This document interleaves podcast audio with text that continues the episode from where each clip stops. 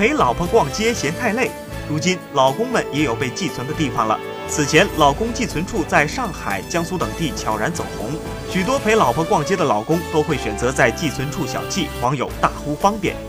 近日，重庆一商场内也出现了“老公寄存处”，门口硕大的“老公寄存处”五个字特别引人注目。